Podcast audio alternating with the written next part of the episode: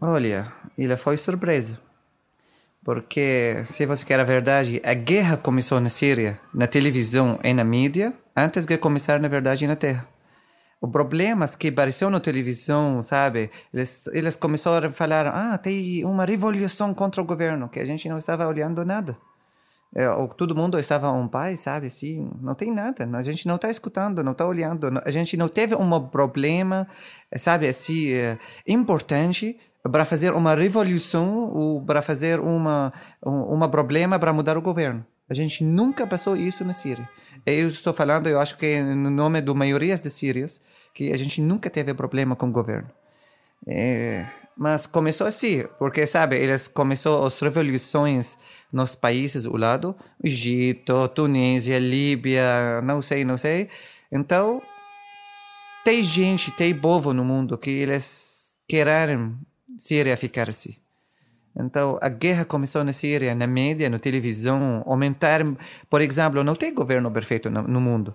Mas quando na televisão começou assim, ah, você sabe que tem esse problema, e, e começaram a ligar em pessoa na Síria, e fazer conversação, e ligar em pessoa nos Estados Unidos, sabe? Eles criam um problemas, os problemas que não são verdade. Isso foi a questão da primavera árabe? Isso, e não é primavera árabe, isso é inverno árabe, na verdade.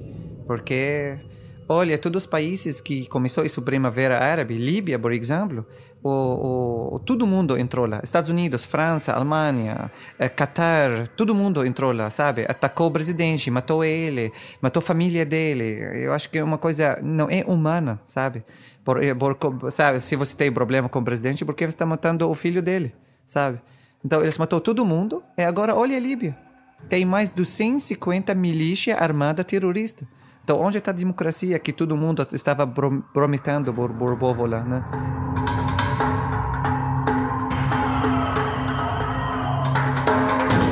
Pessoal, aqui é Ivan Mizanzuki do Projeto Humanos, histórias reais sobre pessoas reais, a esta altura, vocês já devem saber que a atual guerra na Síria é o resultado de uma série de fatores históricos, sendo que o estopim mais próximo se deu na Primavera Árabe em 2011. Como mostramos há alguns episódios, foi justamente naquele momento que uma série de países árabes, que viviam sob duradouras ditaduras, se manifestaram por reformas democráticas, gerando assim enorme interesse e curiosidade por parte do Ocidente. E as notícias que recebíamos aqui no Brasil eram de que a Síria também passava pela mesma situação, o povo nas ruas querendo a queda do ditador Bashar al-Assad, cujo governo, somado com o de seu pai, Hafez al-Assad, já somava 40 anos no poder. E sabendo disso, eu decidi ver com Ahmed e o Elia quais eram suas opiniões sobre o regime de lá. Vou falar o quê? A situação de Síria hoje não é entre nem cristãos, nem muçulmanos, nem nada. É todo mundo quer Síria a Arábia Saudita quer Síria. A, a política lá de Síria, eles falam é, é ditadura, mas não é bem ditadura. Essa presidente que está lá hoje, Bashar Assad, ele é guri estudioso, estudou na Europa. E tem visão na época dele que estão lá, melhorou a Síria, bastante. E pessoal radical que não entendem o que é a democracia querem derrubar ele. Querem fazer igual fizeram com o Iraque. Quem está atrás de tudo isso aí? Estados Unidos, Israel. Querem derrubar a Síria. E não conseguiram, e não vão conseguir, porque o povo sírio é, é diferente de outro mundo. Amam o país deles, gostam do país deles. A guerra lá não é entre Síria, povo sírio e Bashar, bem contrário. Tudo que está lá dentro viram de fora. Onde tem bandido, ladrão, sem vergonha, mandaram tudo para a Síria. Mas, por exemplo, para ver a guerra mediática, a primeiro mês eles cortou a emissão das televisões da Síria. Eles não, sabe, é, não sei porquê, mas eles querem que você fique dependente dos canais deles. Então, eles cortou. A gente ficou, sabe, assim, agora. Quem cortou? O satellite se chama Arabsat, Sim. sabe? O base dele na Arábia Saudita. Então, ele cortou os países da Síria, eh, os canais da Síria. A Arábia Saudita cortou? A Arábia Saudita. Ela cortou os sinais satélite. Ela cortou, porque o centro do isso satélite está na Arábia Saudita. Então, eles não têm direito para fazer isso, porque tem um agreement internacional, assim, mas ele cortou. Então, eles querem que você só fique dependente deles, sabe? O que eles estão falando? Eles não querem que você fique sabendo a verdade. Então, a Arábia Saudita cortou os sinais de satélite vocês ficaram sem televisão? A gente ficou sem canais de Siri, mas depois... Sem canais da Síria. Depois você tem um jeito para ter outra missão, sabe? Que você precisa saber como mudar o satélite, sabe? Se, esse- porque você não pode ficar sem, sem notícias do seu país. Mas a. Tem os can- internet, daí. Então, assim, vocês tinham sinais de outros canais de televisão, menos os da Síria. Sim, Então você ficava dependendo das notícias que outros países estavam falando sobre o seu próprio país. isso mesmo. E você tinha essa questão que aquele noticiário do meu país ele é mais fiel do que os outros? Era essa a sensação? Vocês precisavam daqueles canais locais para se- eles eram mais confiáveis? Olha, a gente estava na Síria. A gente estava sabendo que não é guerra civil que está acontecendo na Síria. Não é muçulmano sunita que está matando xiita, que, que católico está matando sunita, sunita está tá matando evangélico. Isso não. Isso que nunca foi isso. E nunca vai acontecer, porque a gente está vivendo muito bom juntos. Ninguém fala sobre a religião, sabe? Mas aqui o que está triste no mundo inteiro, todos os canais do mundo inteiro, particular, do governos, guerra civil da Síria, guerra civil da Síria, guerra civil da Síria. Tá, se guerra civil da Síria, por que a gente tem te- terroristas que chegaram da França? Se guerra civil da Síria, por que os terroristas chegaram da Alemanha? Por que os terroristas chegaram do Afeganistão? Por que os terroristas chegaram do Arábia Saudita, do Egito, do Tunísia, do Marrocos? Por quê? A gente tem mais de 150 mil terroristas internacional. Do mais de 62 países, sabe? Então, se guerra civil, por que tem terroristas do, do fora? Sabe? Isso é coisa que a gente fica triste, na verdade, do discutir no, no televisão. Guerra civil não é guerra civil. Então, isso é a primeira mentira na mídia. Não é guerra civil. Sobre o Assad. Gosta dele? Gosto sim. Ele é bom para a Síria. Que ele está fazendo o correto. Que ele falou vai acontecer. Mas você não acha que ele é um ditador, então? Não. Se ele era ditador, não acontecia tudo isso. Ele aliava com Israel e tomava conta de lá, com Israel, acabou o problema de Oriente. Ele único defendia caso de Palestina. E você tem, pensa a mesma coisa sobre o Saddam Hussein? Você acha que foi um Saddam erro Hussein, matado? não. Saddam Hussein judiava de povo dele. Tem diferença, gente. Sírio, se falar dele, adoram ele. Doron Assad. É claro, claro. Agora Saddam não. Saddam era, meu Deus do céu, era bandido. De Líbia era bandido, mas ele falava, meu povo merece. Se eu soltar, olha o que está acontecendo. Falam a mesma coisa do Saddam. Se É. não tivesse matado o Saddam, não teria acontecido nada disso. Exatamente, exatamente, Por mais bandido que fosse. exatamente. Ora, agora, Bashar não. Ora, Bashar deu para você liberdade total, só não vem perto de mim. Mas você acha que isso é justo? Um governo assim? Eu acho não tem que ser democracia. Ele, o povo escolher presidente. Escolheram ele de novo. Daí fez eleições, tudo ganhou. Mas baixo de quê? Força política. Você acha que foi uma eleição honesta? Não, não. Porque se 17 milhões de sunitas lá, como ganhou ele? Se ele 5 milhões.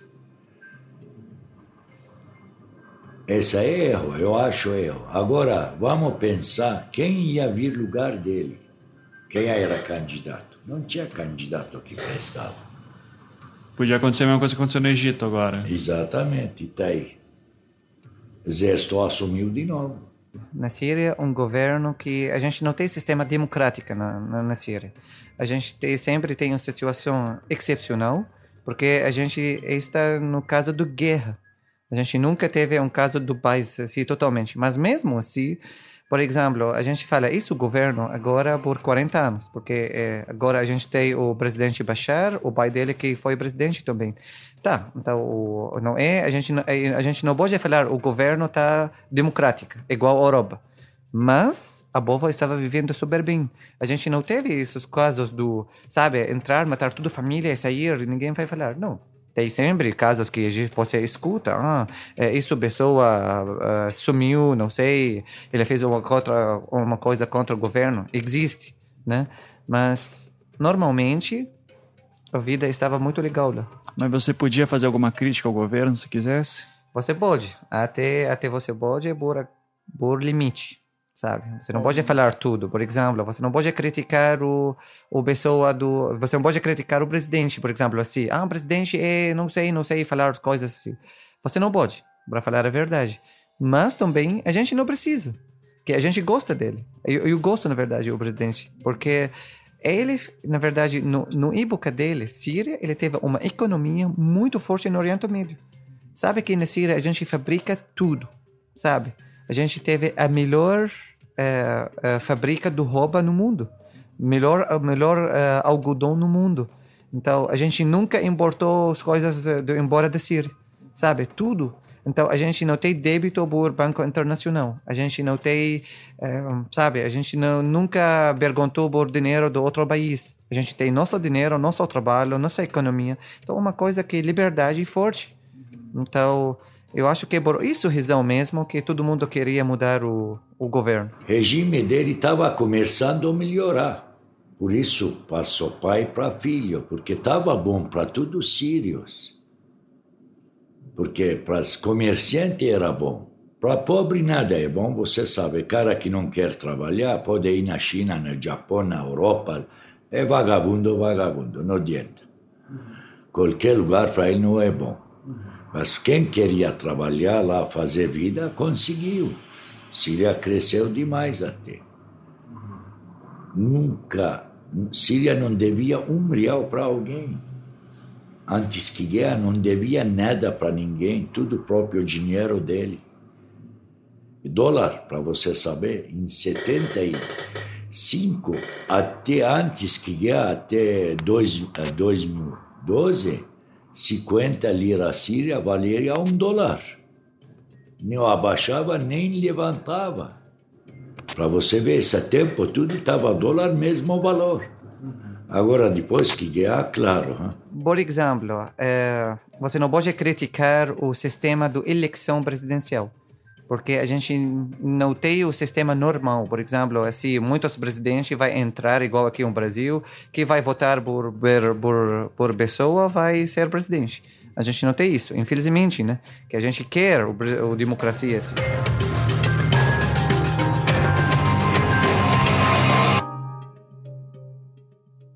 Eu tenho que confessar que foi um choque para mim ouvir as declarações do Elia e do Ahmed sobre o Assad, tanto do Hafez quanto do Bashar. Não apenas eles questionavam a forma como o mundo inteiro considera o governo da família Assad uma ditadura, como também diziam entender o fato das eleições não serem democráticas. Aliás, essa própria questão de haver eleições é algo que chamou a minha atenção. Assim como o fato de tanto Elia quanto Ahmed falarem que a guerra na Síria começou por conta de grupos de fora do país, e portanto não seria uma guerra civil. Logo, a mídia mundial mente. Na verdade, até consigo entender, fazendo um paralelo, quando ouço algum brasileiro dizendo que gostaria que o regime militar voltasse, que não era uma ditadura de verdade e outras coisas. Mas sem dúvida o caso sírio possui suas particularidades. E por sorte, eu tive para quem perguntar sobre isso. Sim, claro que era uma ditadura. Novamente, Paulo Ilu, antropólogo da Universidade Federal Fluminense, especialista em Síria. Síria nunca pretendeu ser uma democracia. A Síria de certa maneira, era um, um regime autoritário sincero nesse sentido. Né? Ela, inclusive, o, o, discurso oficial do regime sírio é que a democracia era algo que levava à degradação moral da sociedade. Tá? Ah, porque, obviamente, é, até os anos 90, a Síria não tinha nenhum complexo em dizer que ela se inspirava no seu grande, no seu grande aliado, que era a União Soviética. Então, a democracia ocidental burguesa era vista como algo né, completamente estranho ao projeto de construção da nação socialista. Né? Depois do fim da União Soviética, né, você vai ter, é, aí sim, mas isso não quer dizer que não existisse dentro da sociedade civil grupos que lutassem pela democratização. Claro que existiam. Né? E os próprios irmãos muçulmanos, né, durante a sua oposição ao regime sírio nos anos 60, 70 né, e, e parte dos 80, eles adotaram é, o discurso da democracia. Né? Obviamente, como eles iam implementar isso, é, resta ver, né? mas o discurso deles era pela democracia, porque, obviamente, eles sabiam que, como eles eram a única grande força opositora ao regime, em qualquer, em qualquer eleição aberta, eles teriam enormes chances de ganhar. Né? Então, quando você tem a transição, né, quando morre o Hafez al-Assad, e, antes da morte dele ele começa a fazer uma série de medidas de liberalização do regime, né, a sociedade síria aposta na transição dinástica, na transição do pai para o filho, né, supondo que o Bashar al-Assad ia levar essas, essas reformas na direção, talvez não de uma democracia, mas de um regime aberto, mais liberal, mais includente e com reformas econômicas liberalizantes importantes. Essa era a aposta da sociedade civil. E essa aposta foi é, traída. De certa maneira, a, a decepção com o Bashar era enorme, porque se num primeiro momento ele liberaliza o regime, em seguida ele volta à repressão que era equivalente à repressão na época do governo do seu pai. E, no campo econômico, embora a liberalização tenha avançado, ela avançou no sentido de enriquecer justamente essa clique do poder em torno do presidente. Então, ela não criou efetivamente um mercado liberal. Então, para você ter negócio na Síria, você continua tendo de ter relações pessoais com pessoas importantes dentro do Estado. Então, as reformas foram traídas tanto no campo político quanto no campo econômico, com o discurso de que elas iam acontecer. Né? Então, o discurso do Bashar até hoje é que ele vai fazer as reformas. Só que ele está no poder há 16 anos. Mas tinha eleição na Síria? Não, não teve eleição nenhuma. As eleições existiam, mas eram, obviamente, fraudadas. Né? Ah, o que você tem, quando eu digo que a sociedade síria apostou, você não tinha manifestações de oposição muito claras. Né? Então você tinha um consenso, as pessoas aceitaram é, essa transição ser feita, a revelia delas, mas, de certa maneira, elas, o, o, clima das pessoas é que elas apostavam que isso ia levar o país na direção né, de uma real abertura política e econômica. E, efetivamente, não aconteceu. Mas as eleições na Síria sempre foram fraudadas. Né? O presidente era eleito com 99,99% ,99 dos votos. Né? A campanha eleitoral era cartazes dele com a frase embaixo: Nós chamamos. Era, era um grau de infantilização política da, da sociedade que só uma ditadura pode ter. É, mas o, é, que é engraçado porque eu, eu, sei que tinha eleição, eu sei que era fraudada e, se eu não me engano, tem o, o negócio de. É, era, só tinha ele concorrendo, né? Só o Assad. Claro, exatamente. Ah, você tinha a piada que os filhos contavam, que ele, quando ele recebia uh, resultado, daí eu, ah, o senhor foi eleito com 99,99% ,99 dos votos, ele, ele dizia, agora prendam 0,01%. Era basicamente isso. Uhum, é, e aí que tal, tá, os filhos não acreditavam nisso. Eles sabiam que era tudo fraudado. Assim, a, as piadas eram contadas sem, sem cessar sobre, sobre o presidente, sobre o poder, sobre a corrupção. Ou seja, os filhos tinham uma consciência muito clara de que sistema político governava eles. Ou seja, a, a, o que eu disse, a infantilização do discurso político do Estado não se refletia na sociedade. A sociedade sabia muito bem o que estava acontecendo. E isso vai aparecendo nos protestos. Mas mesmo aqueles que eram que gostavam do Assad sabiam que era fraudado também, né? Exatamente, claro. Claro. Ninguém em sã consciência seria um, um seria visto como um, um ou como uma ingenuidade absurda ou como um, um, um, indício de que você tinha alguma relação escusa com o Estado, você, em sã consciência, diante de pessoas educadas, falar que aquilo ali era, era realmente um regime representativo. Claro, como existia o policiamento, como existia a polícia secreta, as pessoas eram cautelosas, mas uma vez que elas sabiam que elas estavam em contextos em que elas podiam falar o que realmente pensavam, elas falavam abertamente. Mas o, o que eu acho, o que eu tô, o que eu tô querendo imaginar exatamente é como que é essa eleição, porque as pessoas iam votar, votar de fato? Alguns, ah, o voto é obrigatório, tá? Como no Brasil. Então não tem muita discussão, tem que votar. Uh, algumas pessoas iam votar, outras nem se, se preocupavam com isso. Era comum uma pessoa levar os títulos eleitorais da família inteira né, e registrar lá, porque você não precisava realmente votar. Né? Você tinha. Uh, tem um caso, um amigo meu que levou os títulos da família toda e chegou lá e disse: Ah, não precisa não, a gente já, já fechou a urna mesmo. é, ou seja, mas, de certa maneira, isso não é tão estranho. Uh, nós também tivemos eleições durante a ditadura e, e boa parte das eleições eram roubadas. Né? E as pessoas participavam. Né?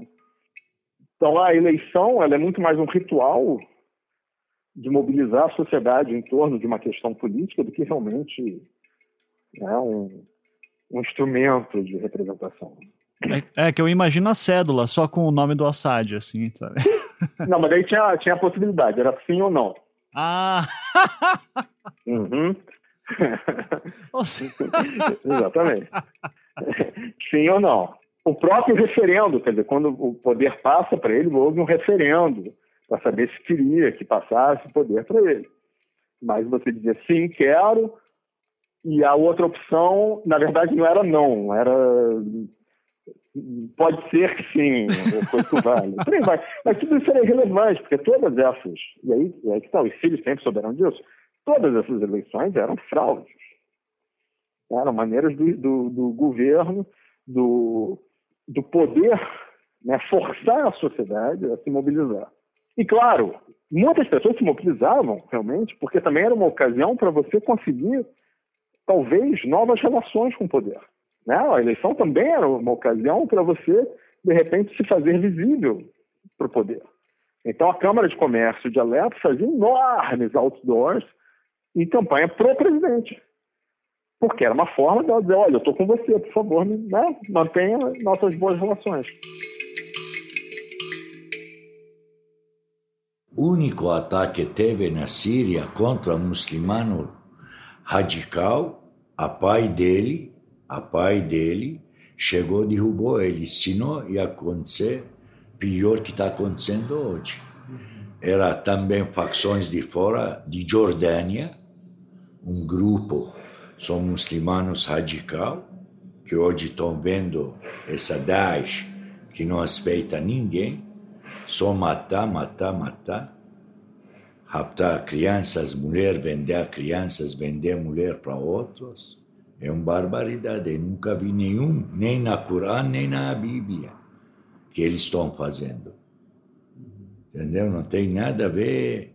Na época, Hafez Assad atacou, pessoal radical queria derrubar eles também dentro de Síria. Só. Depois de lá para cá nunca teve nada, nada, nada. É, porque eu já vi uh, muita gente falando que, principalmente na região de Alepo, houve bastante uh, ataques do governo contra o próprio povo. Mas se você diz que são, foram apenas contra radicais. Não, não, não tem contra o povo, não. Hafez Assad se queria eliminar tudo, ele eliminava. E teve ataques do tanto do, do, do, do governo do pai quanto do filho uh, anterior a 2010 ao próprio povo? Sim, claro. Quando você tem a primeira insurreição contra o governo do Hafez al-Assad, é, você tem um período de intensificação dos combates, 79 e 82, e termina com uma insurreição na cidade de Hama, liderada pela Irmandade Muçulmana, que sim, também cometia uma série de atentados e ataques terroristas e tudo mais, mas, de novo, a proporcionalidade não, não, não se. Não, não, não, não é comparável. E o que o Hafez al-Assad faz, ele cerca a cidade de Hama e bombardeia, destrói a cidade praticamente toda. O centro da cidade, o centro histórico da cidade é totalmente destruído.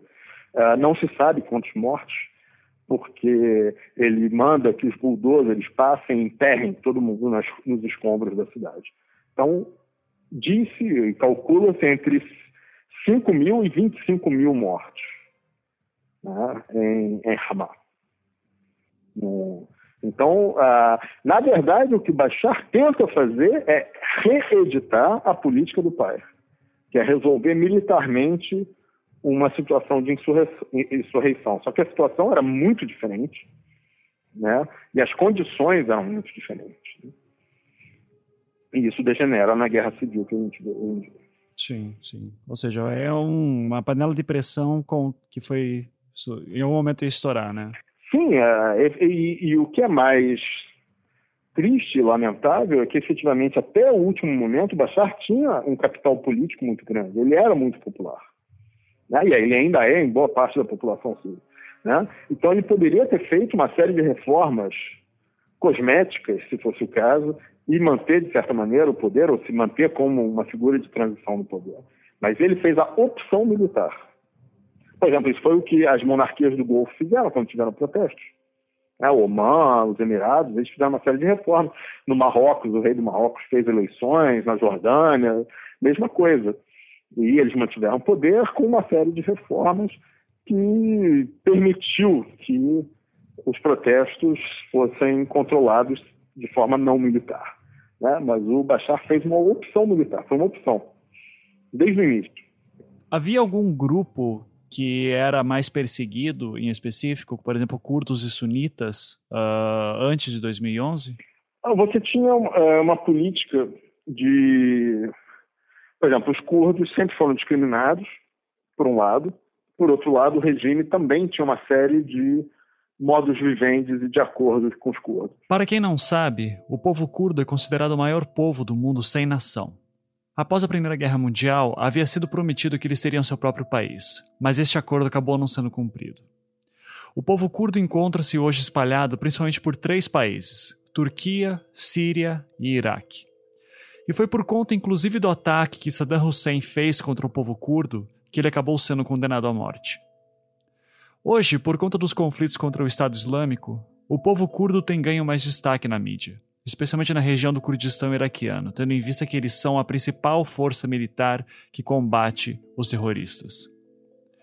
E como bem disse o Paulo, o povo curdo sempre foi muito discriminado por todos esses países.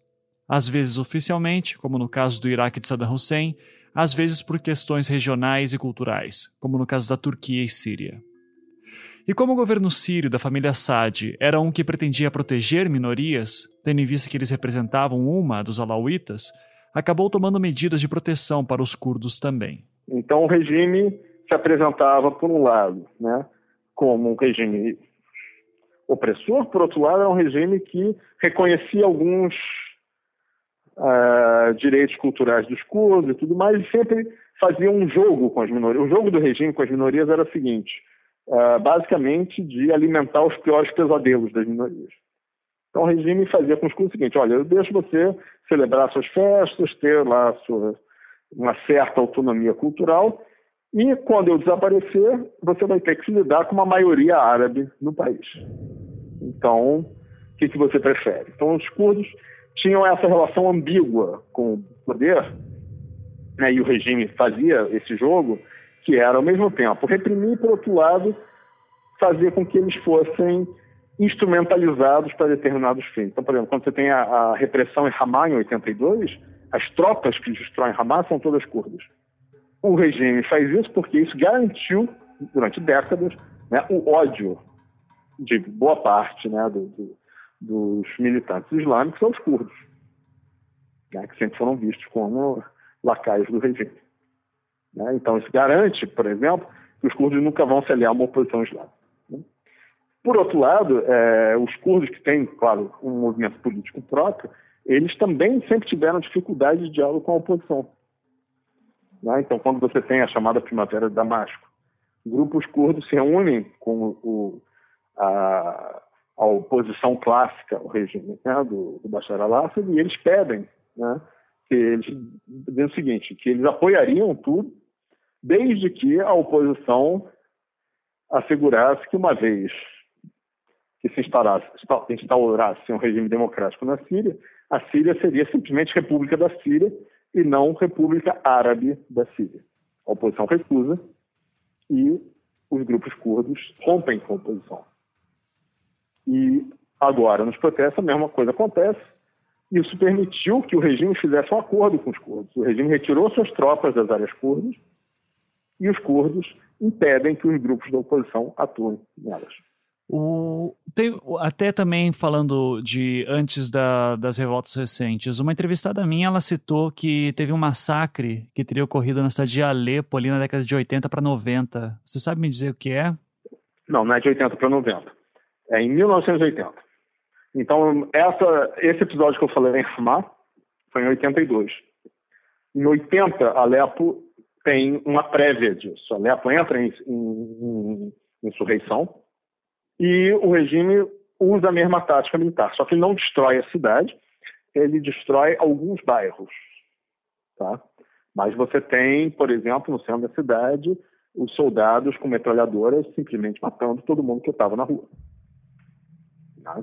Tem relatos e relatos de pessoas que estavam no mercado, chegaram soldados com as metralhadoras simplesmente abriram fogo na multidão, pouco se importando se aquilo ali tinha ou não tinha a ver com a oposição.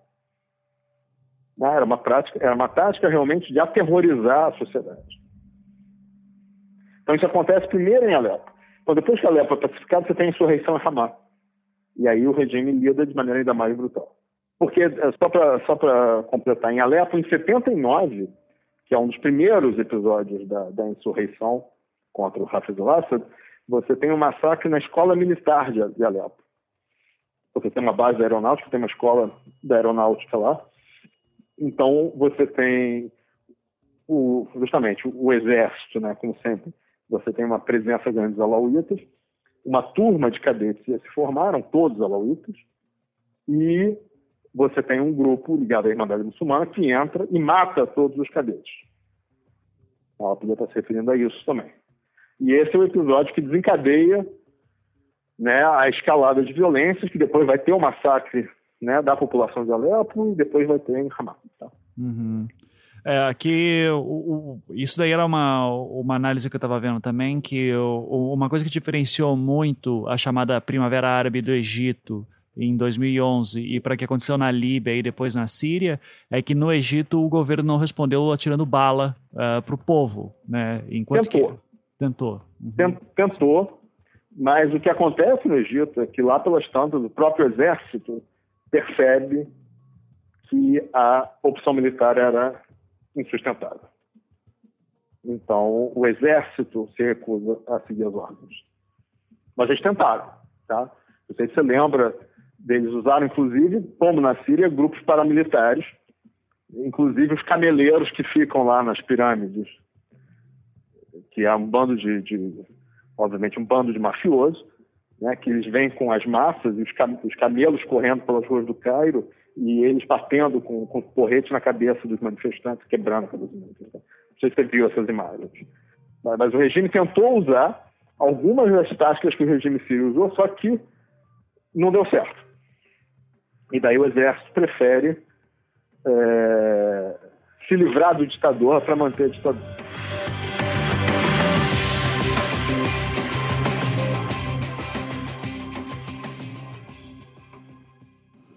Ora que começaram na Líbia, na Egito, lembra? Teve erupção na Líbia, na Egito, mataram Gaddafi, depois foram tirar Hussein de poder de Egito. Falei, opa, vai chegar na Síria isso aí. 2011, né? Exatamente, começaram na Líbia, chegaram na Egito, vão invadir Síria. Já Iraque era na mão de americanos. Entrou, Bush lá entrou, tomou Iraque, Afeganistão, já estava desenhado. Eu falei, ah, chegaram na chegaram na Líbia, Iraque já era. Aí vai chegar a vez de Síria. Ninguém acreditou. Tem o lado do, do, meu, do meu apartamento lá em rua, que minha mãe, eu estava lá. Minha mãe ficou me ligando. Ah, onde você está? E falei, estou na isso rua. Ah, volta, volta. Por quê? Tem manifestação. Mas, mãe, não estou olhando nada. Sabe?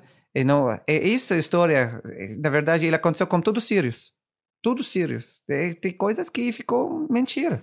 Era mentira. Mentira. Quem que estava fazendo essa mentira? É o mídia. Por quê?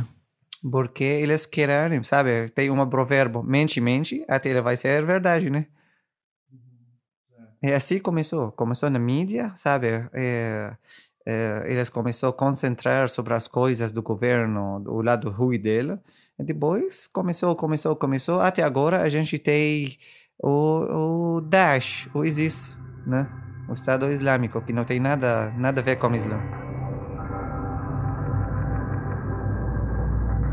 Você, você, olha, você fica, sabe, assim, com a cabeça muito pesada, sabe? O que está acontecendo? O que a gente precisa fazer? O que vai ser depois? O que, o que é o futuro do nosso país? A gente, será que a gente vai ser igual ao Iraque? Será que a gente vai ser igual ao Líbia? Será, será, será, sabe? Será que a gente vai ser igual ao Líbano?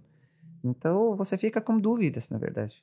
Uma coisa, eu acho que é a pior sensação no mundo, que você não sabe o que é o futuro do seu país, porque não é coisa da economia, o governo, é, ele vai fazer essa regra, ele vai talvez diminuir o salário, aumentar o salário, coisas isso não sabe não, não, não vai ficar mais importante. Você está pensando no país, se esse país vai ficar ou não ficar, entendeu? Então, uma sensação horrível, uma sensação ruim, que você fica no televisão 24 horas, você, você, você precisa aprender, entender o que está acontecendo aqui. Cada televisão está falando uma coisa.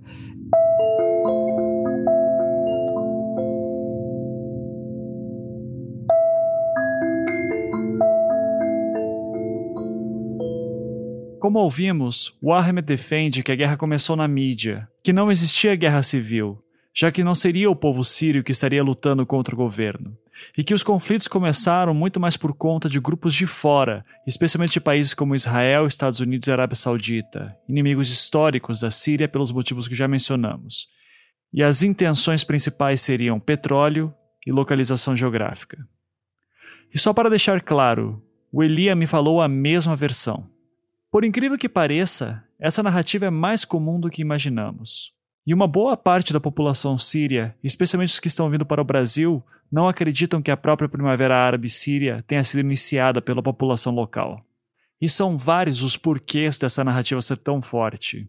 E ao entendermos eles, podemos entender melhor um pouco do espírito atual sírio. O grande drama da, da insurreição síria é que ela não mobiliza a sociedade toda. Então você tem uma sociedade que se fratura já no início dos protestos. Quando ocorre a Primavera Árabe no início de 2011, a Síria vê esse palco de conflitos contra o regime de Bashar al-Assad, que então já se encontrava no poder há 11 anos, além de todo o período que o seu pai ficou há quase 30. As revoltas populares começaram no interior do país, especialmente entre camponeses que se viam os mais afetados pelo regime de Assad. Então, as áreas rurais, as cidades industriais, as médias cidades entram em revolta aberta. Então, o, o guerra começou na média antes que, que começar na, na terra. E depois a gente estava olhando.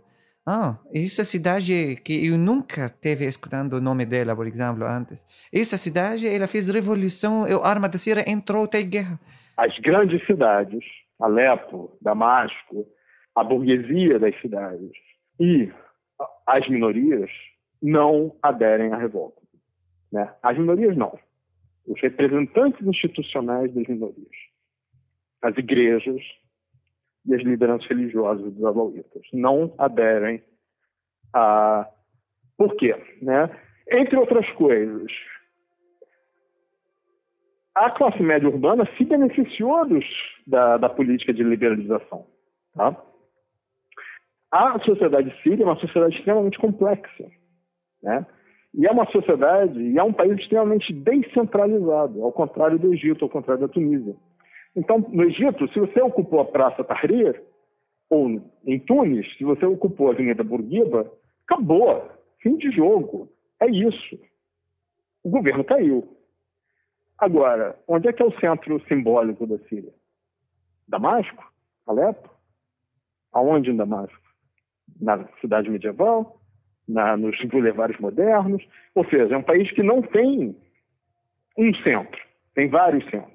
Porque a revolução, se você vai estudar isso, você é professor da história, você vai ver só os capitais que têm ideias políticas, que sabem o que é justo e injusto, que sabem direitos. Eles que, que, que a revolução precisa começar na, no, no capital, na cidade grande. Mas olha, todas as cidades grandes da Síria estão tá com o governo. Então é muito mais difícil você realmente criar né, um momento em que você possa dizer que a sociedade rejeitou aquilo ali. Em primeiro momento, o governo tentou reprimir, e as respostas eram muito violentas. E com o passar do tempo, as revoltas começaram a ganhar os grandes centros urbanos, especialmente as cidades de Homs, que é a terceira maior cidade do país, e logo depois Alepo. Damasco, a capital onde Ahmed morava, foi um dos últimos lugares em que os conflitos passaram a ocorrer, geralmente na periferia e em ações muito rápidas. Fora isso, né, as condições de vida eram muito distintas, como eu disse. Então, o que você tem na Síria é uma revolta dos pobres, que no início não tem dimensão sectária nenhuma. Então, nas, nas cidades costeiras, cristãos, alauítas, drusos vão para a rua protestar também. O que acontece é que, bom, as cidades grandes não entram em revolta, o regime manipula as diferenças religiosas para tentar justamente criar essas divisões. Então, desde o início, ele acusa, acusa os manifestantes de serem fundamentalistas, da Al-Qaeda, etc, etc, etc, sem nenhuma evidência disso. Aí, quem, quem vê os protestos, os protestos pediam liberdade, democracia, participação, e você tinha cristãos participando, você tinha lauítas, você tinha drusos, pobres, né, participando disso. Em um primeiro momento, então, você tinha uma parcela da população, especialmente trabalhadores e camponeses, se revoltando contra o regime. Grupos de insurgência lutavam contra o governo de Assad e eram fortemente reprimidos. As tensões foram aumentando consideravelmente. Claro, desde o início na Síria você tem um, um vocabulário religioso nos protestos. Isso é verdade. Mas esse vocabulário religioso é idêntico ao nacionalismo religioso que o próprio governo do Bashar al-Assad estava instilando no país há 10 anos. Então, quando o regime sírio se vê em dificuldade em 2005, ele começa a adotar uma retórica religiosa enorme. Quando ele é expulso do Líbano, né, por pressão internacional, ele começa a adotar uma retórica religiosa aberta. Tá, aquela coisa, tá, é um regime secular, mas nunca hesitou em usar a religião para os seus interesses. Então, o que os manifestantes estavam fazendo, usando a linguagem religiosa, era, de certa maneira, jogar o jogo do governo, simplesmente virar o espelho contra ele. É, então, por exemplo, boa parte dessa burguesia urbana que continua preferindo o regime do que uma insurreição, porque se beneficiou do regime, porque desconfia da insurreição, porque tem diferença de classe em relação à insurreição, porque tem diferenças regionais em relação, por exemplo, Alepo sempre foi a sede da oposição na Síria. Era o grande centro de oposição. E, estranhamente, Alepo não adere à insurreição. Tá, os bairros populares, sim, mas a, a, a classe média alepina, que sempre foi anti-regime, não adere. E eu falei com um amigo meu, que sei que era anti-regime, que tinha ido para a prisão várias vezes, e ele falou para mim, não, Paulo, não dá. Como a gente vai seguir alguma coisa que começou em Derá? Derá é a primeira cidade, né, que é uma área rural, fronteira com a Jordânia. Ele disse, essas pessoas não têm ideia do que possa ser democracia. Então você tinha também essa questão, que é uma questão de snobismo de classe, mas também uma questão, a ideia de que se não começou em Alepo, não pode ser legítimo. Então você tinha essas diferenças regionais muito claras. Né? Então o movimento que começa em Dera não vai ser seguido pela classe média de. Né? E, claro, é, essas diferenças vão impedir né, que, que a, a insurreição ganhe né, uma presença muito grande nos grandes centros. E, além disso, né, você começa a ter também é, estratégias do regime para aumentar ou para fragmentar ainda mais a, a, oposição, principalmente do ponto de vista religioso. Então, por exemplo, você tinha é, manifestações numa cidade como Ladia, que tem cristãos, tem alauíta, e, e alauítas e tem muçulmanos sunitas. Bom, depois da manifestação, o regime bombardeava os bairros muçulmanos sunitas, ou soltava os grupos paramilitares, a Shabirra, né, que saíam de casa em casa matando as pessoas, e os bairros cristãos e os bairros alauítas não eram tocados. Né? Claro, os cristãos alauítas que participavam dos protestos também sofriam violência, mas era uma violência indireta. Era mobilizada a partir das famílias e das comunidades. Então, a família de um, de um manifestante alauíta ou cristão recebia uma visita da polícia secreta que ameaçava, dizia, olha, se vocês não cuidarem dele, todo mundo vai perder emprego, ou vocês vão para cadeia, etc. E a própria família silenciava esse manifestante, às vezes com violência física. Né? Então, por exemplo, você tem uma atriz alauíta, né, Nadwa Suleiman, que vai, ela vai para Homs, participa dos protestos em Homs, etc. Você tem uma entrevista com ela que ela diz o seguinte: Eu não tenho medo do governo, porque eu sou famosa demais para eles me matarem, mas eu tenho medo da minha família. Isso mostra exatamente essa estratégia do governo. Essas minorias, quem cuidava delas, então, é uma violência invisível. Ora, se no dia seguinte o seu bairro foi destruído, sua família foi assassinada, etc., e você vê a outra pessoa que também participou e nada aconteceu, em teoria, né? Com ela ou com a família dela, você começa também a desconfiar que ela é um agente. Então, o, as estratégias do regime também começam a consolidar essa ideia de que minoria apoia o regime e muçulmano sunita está contra o regime. E é tudo que o regime queria para criar essa ideia de que você tem uma insurreição islâmica contra o regime. Nas primeiras semanas de protestos em 2011, o presidente Bashar al-Assad liberou alguns detentos de presídios para as ruas. E as interpretações sobre este ato variam. Alguns defendem que essa foi uma forma de tentar apaziguar algumas demandas de manifestantes, tendo em vista que haviam ativistas presos cuja liberdade era exigida. Contudo, entre os prisioneiros liberados, haviam membros da Al-Qaeda.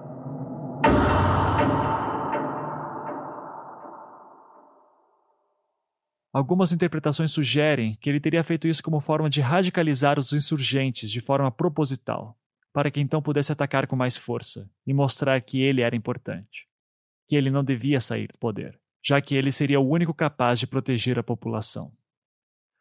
Independente dos motivos verdadeiros, o que aconteceu foi uma sucessão de desastres.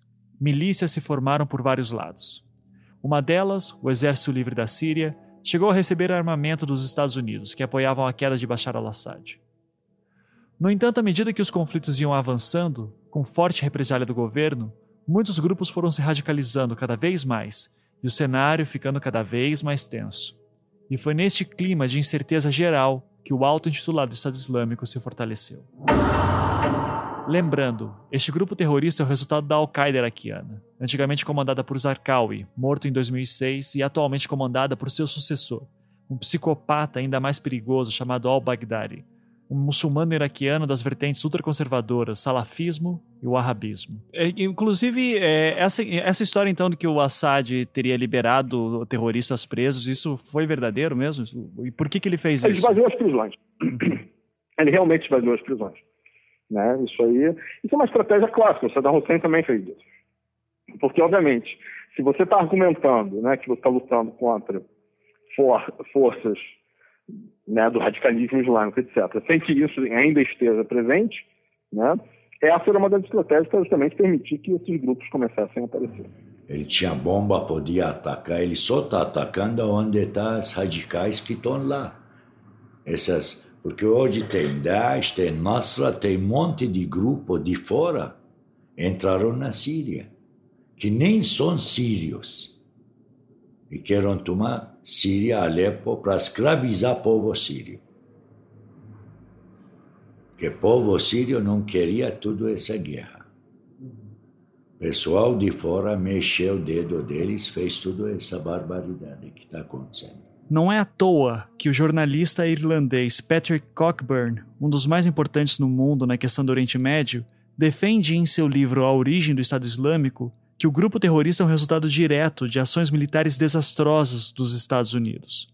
Invasão ao Iraque, vácuo de poder gerado após queda de Saddam Hussein, vácuos de poder gerados após mortes de líderes da Al-Qaeda iraquiana, mau planejamento em geral, etc. Essa sua opinião fica bem clara no subtítulo do livro: O fracasso da guerra ao terror e a ascensão jihadista.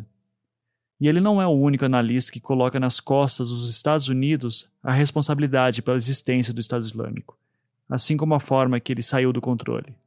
Contudo, hoje em dia já não há muitas dúvidas de que o governo Bashar al-Assad, intencionalmente ou não, também contribuiu para o fortalecimento de grupos radicais como o Estado Islâmico, já que a radicalização do movimento insurgente seria uma forma de fortalecer o seu governo. O que nos chama a atenção e dificulta o entendimento do cenário sírio por parte de nós é perceber como essa tática foi eficaz, a ponto de o próprio povo aceitar essa versão da história, acreditando que os conflitos que hoje existem lá são por ações de grupos estrangeiros. E claro, por conta de toda a desconfiança histórica, Estados Unidos, Arábia Saudita e Israel são os principais acusados. Todo mundo gosta do governo lá. E depois, na verdade, a gente começou a rece receber o, os terroristas do todo mundo. Na verdade, a gente agora tem um base do terrorismo na Síria que é internacional. É uma coisa tristeza. Uma coisa muito triste, porque a gente estava vivendo super bem sabe? É, é, muito paz, muito tranquilo. Todo mundo estava bem lá, mesmo se você da classe média. A gente nunca sentiu uma crise, a gente nunca se, sentiu uma falta, sabe? Um país estava maravilhoso por viver. Talvez você se lembre, mas quando os conflitos começaram na Síria em 2011, havia muitas notícias que diziam que havia uma forte pressão internacional, especialmente por parte dos Estados Unidos, para que Assad renunciasse. Na época, Putin, presidente da Rússia, aliado da Síria, basicamente falou: aqui não. Uma referência clara à invasão dos Estados Unidos no Iraque a partir de 2003. O G20 era um palco perfeito para que os dois lados defendessem suas posições. Afinal, a imprensa mundial cobre o evento, cada um entrincheirado em sua convicção. O presidente americano Barack Obama a favor de uma ofensiva militar contra a Síria. Ele acusa o ditador Bashar al-Assad de ser o responsável pelo ataque com armas químicas há duas semanas nos arredores de Damasco. Do outro, o presidente russo Vladimir Putin, um dos principais aliados da Síria.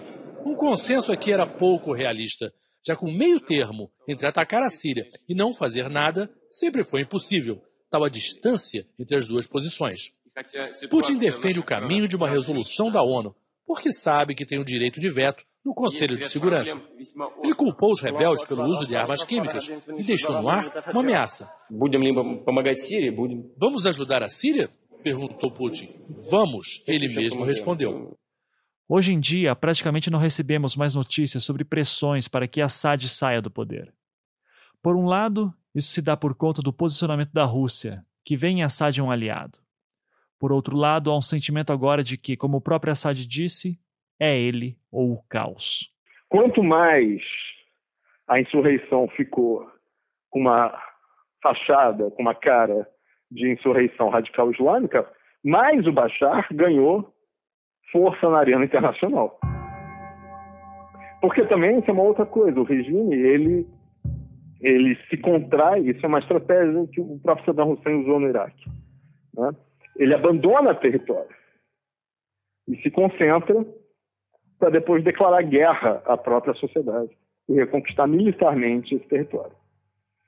Então, Dera, todas as cidades médias, Ramá, Homs, foram abandonadas pelo regime. Próprio Alepo. Alepo foi conquistada, assim, pela, parte de Alepo foi conquistada pela oposição sem maiores batalhas. Porque o regime prefere concentrar suas forças para depois atacar militarmente e usar isso como é, forma de consolidar seu poder absoluto. A grande questão na Síria é que o regime não confia no seu próprio exército. Então, boa parte do exército sírio está enquartelado. Só algumas unidades, que aí sim são comandadas por pessoas ligadas ao Bashar, seja por família, ou seja porque são membros da comunidade alauíta, né, que estão participando, e o poderio militar do regime só realmente começou a crescer quando o Hezbollah entra. Né? E por isso que o Hezbollah entra na guerra civil da Síria. Ele entra como o exército auxiliar do Bashar. E os iranianos também começam a mandar é, combatentes para a Síria. Então, em resumo, para entender o que acontece na Síria hoje, temos que pensar nessa sequência. Conflitos históricos do Tratado Sykes-Picot após a Primeira Guerra Mundial, tensões oriundas da Guerra Fria, o 11 de setembro, a invasão ao Iraque, a Primavera Árabe por parte da população que exigia a queda de Assad, e um clima de instabilidade política e violência generalizada que permitiu o crescimento de grupos radicais. O auto-intitulado Estado Islâmico é só mais um deles. E claro, milícias de todos os lados, as que combatem o governo Assad e o Estado Islâmico, as que se unem ao Estado Islâmico, as que se unem ao governo contra todo mundo e por aí vai. Dito de outra forma, é todo mundo contra todo mundo. E salve-se quem puder.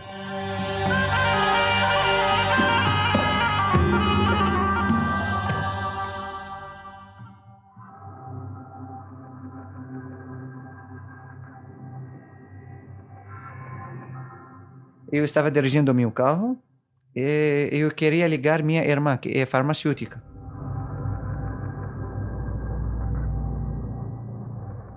Foi um sentimento burro, sabe? Eu fiquei, sabe, assim, não sei porquê, não sei. E não, não li nada na televisão, assim, e não assisti nada na televisão, mas eu fiquei assim, uma coisa que tá falando para você, liga ela, liga ela. E eu liguei. Então eu liguei ela, liguei, liguei, liguei, insistiu, ele não responde.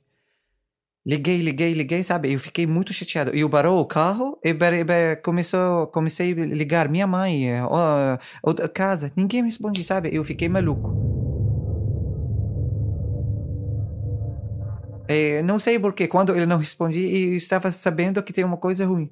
Eu acho que coisas que, que existem entre irmãos e irmãs que parece, ela vai parecer quando tem uma situação sério, sabe?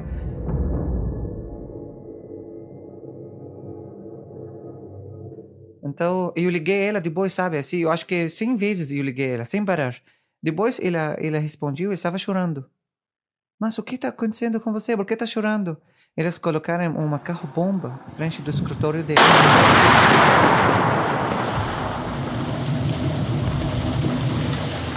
Graças a Deus, graças a Deus, sabe, que ele protegeu ela. Ela saiu algumas segundos antes disso, o carro só foi bombardeado. Então, é, tudo, tudo vidro caiu, muitos, muitos mortes, muitos machucando, sabe, assim. Então, coisa assim, mas você fica, sabe, assim, um pouco relaxando quando ele fala com você, só fala, ah, estou bem, não, não, não fica preocupado, estou bem. Então, dois, três vezes assim, a vida ficou muito ruim, muito ruim.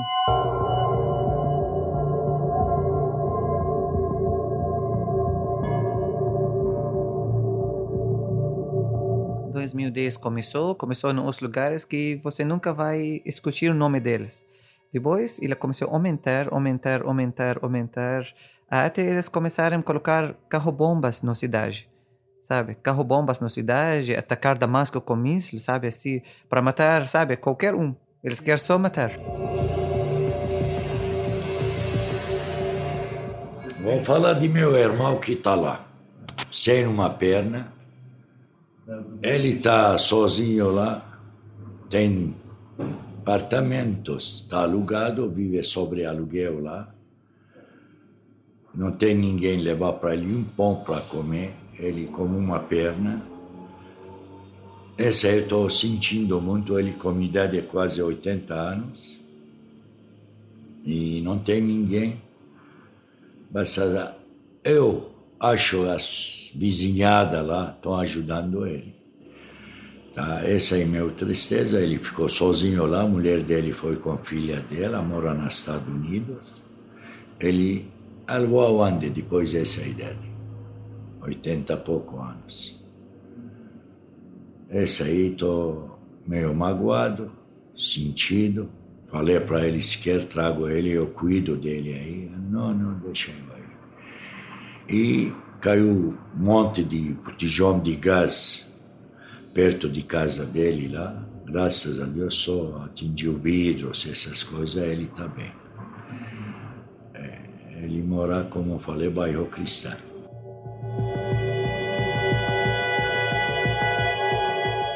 A gente estava morando na fronteira da guerra. Nossa, nossa bairro lá, ele estava aqui, o governo, aqui os terroristas. Todos os dias te atacaram. Eles atacaram esse bairro, e, o governo queria atacar eles. Uma coisa muito complicada. Você passou a fazer, passou a fazer parte do seu dia a dia? Muito, muito, muito. Uma coisa que você não pode acreditar, na verdade. para ver assim Damasco da noite é igual o, o, o manhã, sabe? Muito luz por causa de muitas bombas, muitos mísseis tá, tá atacando Damasco, sabe? Um guerra, um guerra, sabe? A, a, a única diferença que a mídia fala guerra civil, mas não é guerra civil.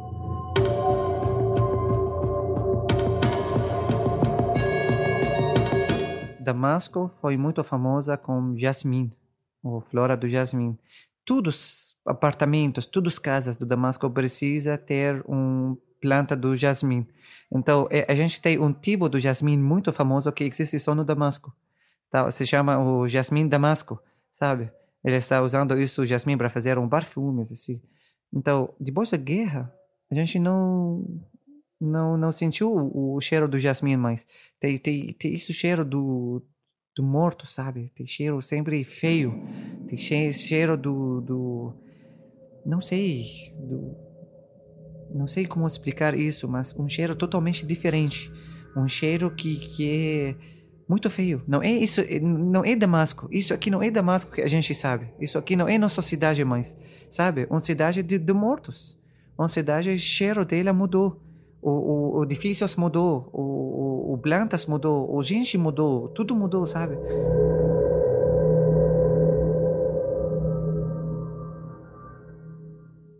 Olha, olha, você fica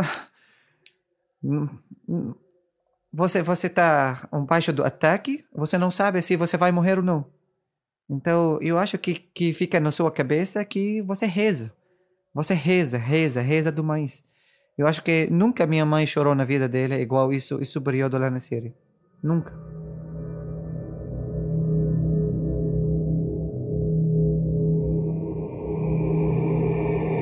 Uma vez os terroristas atacaram Damasco muito forte. O nosso bairro, na verdade, do, do mais.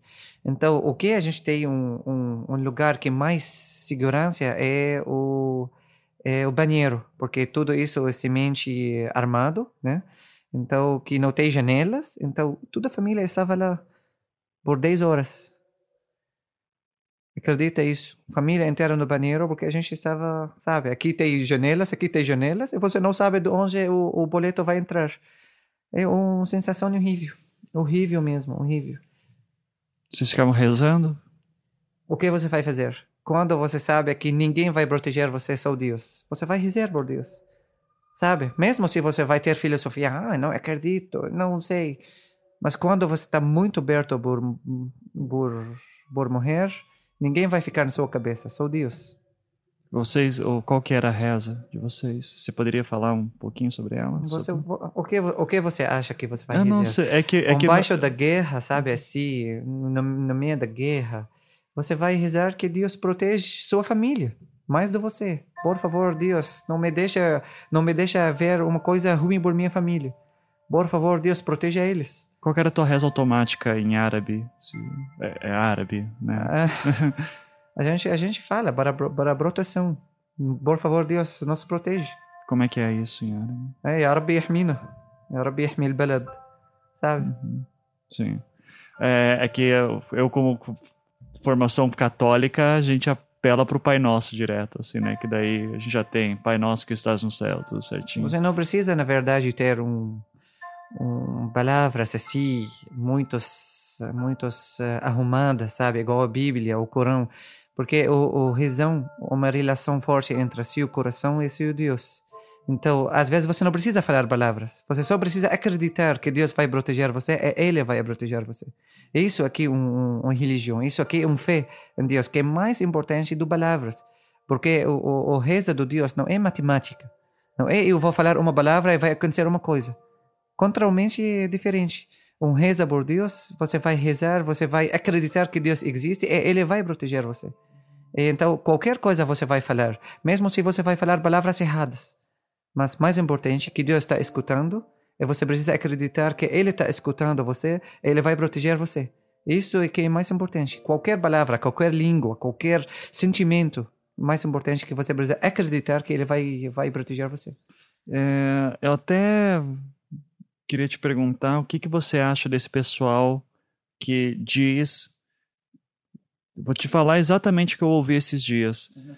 Que o, o islamismo é uma, é, é uma religião violenta uhum. e que o terrorismo é um problema islâmico. Beleza. Isso, na verdade, é a mídia que está falando isso. Mas eu quero perguntar a você uma pergunta. Síria, um país que eh, os muçulmanos e católicos estão morando juntos. Fez 1500 anos. Se Islã é um, uma religião radical, por que agora apareceu o terrorismo? Por que antes? Por que os muçulmanos não, não mataram os, os cristãos? Então, isso pergunta, você precisa pensar muito profundo nela. Porque se Islã é um país radical, é, ele fala que matar todo mundo. Porque até agora a gente tem é, igrejas mais antigas do mundo. Porque até agora a gente tem católicos, evangélicos. Por quê? A gente estava um país mais grande, mais forte no, no, numa época lá na história antiga, né? Ninguém vai falar para você não mata ou faz ou não faz. Mas não aconteceu isso. Até agora tem cristãos sírios, meus vizinhos, minha escola. Porque Islã protegeu eles e ainda ele está protegendo eles. No Corão, no Corão, você se você vai abrir o Corão, você vai ler uma frase no Corão muito clara que os cristãos são protegendo por Deus e você não pode machucar ninguém deles. Você precisa respeitar a religião deles, as igrejas deles, participar com eles na tristeza e na no felicidade. Isso existe. Tem regras no Islã para respeitar os, os cristãos. Tem regras que, que, que protegem você mais do eu os taxas que cristão paga por governo islâmico, sabe? Quando a gente estava um país islâmico, sabe? É muito mais menos que é, é, é, que o que o muçulmano paga. Então, uma coisa que é totalmente diferente, totalmente errado. Os muçulmanos, eles, eles ficaram no Espanha e Portugal 800 anos. Qual religião agora do Espanha? É cristão. Porque a gente não matou ninguém. O Islã não deixa você matar ninguém. O guerra no Islã, você pode matar o que tem arma, ele vai matar você. Isso, isso é a única uh, posição quando você pode matar. Mata a pessoa que vai atacar você no seu país. Isso é seu direito para defender seu país. Mas mesmo tem pessoa sem arma tá tá falando, tá chegando seu Deus, seu seu profeta, seu Corão, não tem direito para matar ele. Isso é nossa religião. É isso nossa história. Eu lembro uma história, cara sentado lá na bairro, na rua, chegou, o que que chama, uma bombinha, um pedacinho de bomba, entrou na nuca dele, derrubou ele. Eu conheço essa família. Cara lá parado, não tem nada, não tá. Chegou, caiu uma bomba, aquele que chamam gás, botijão de gás, eles põem explode lá. Chegou, fez, né? Caiu. Fiquei triste, assim, porque conhecia essa família.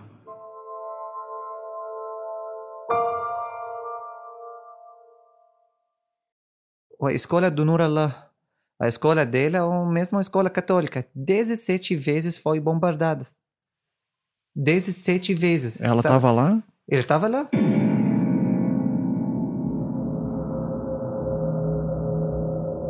Eles ligaram, tá, a escola foi bombardada. Onde está Nur? Não sei, ele está na escola.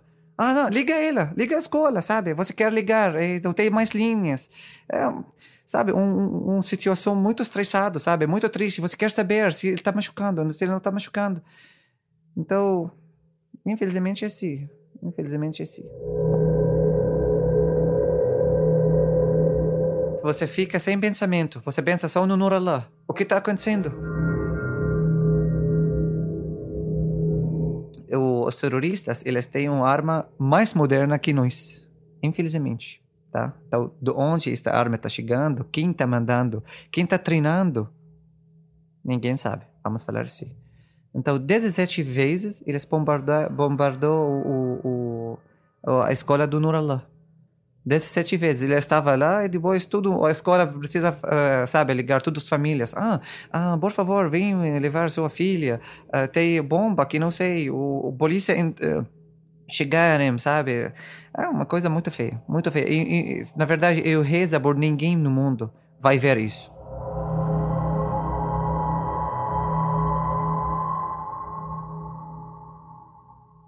Você, como foi ver a Nura lá quando você viu ela viva?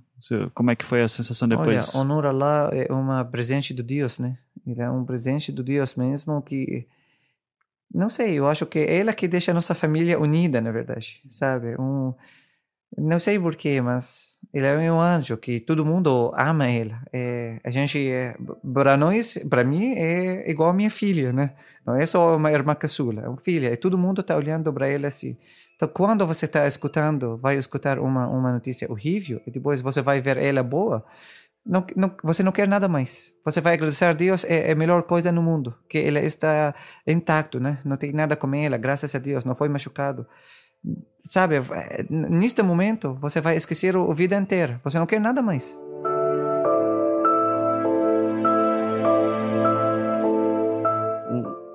A escola da Nuralá, você me falou que foi bombardeada 17 vezes.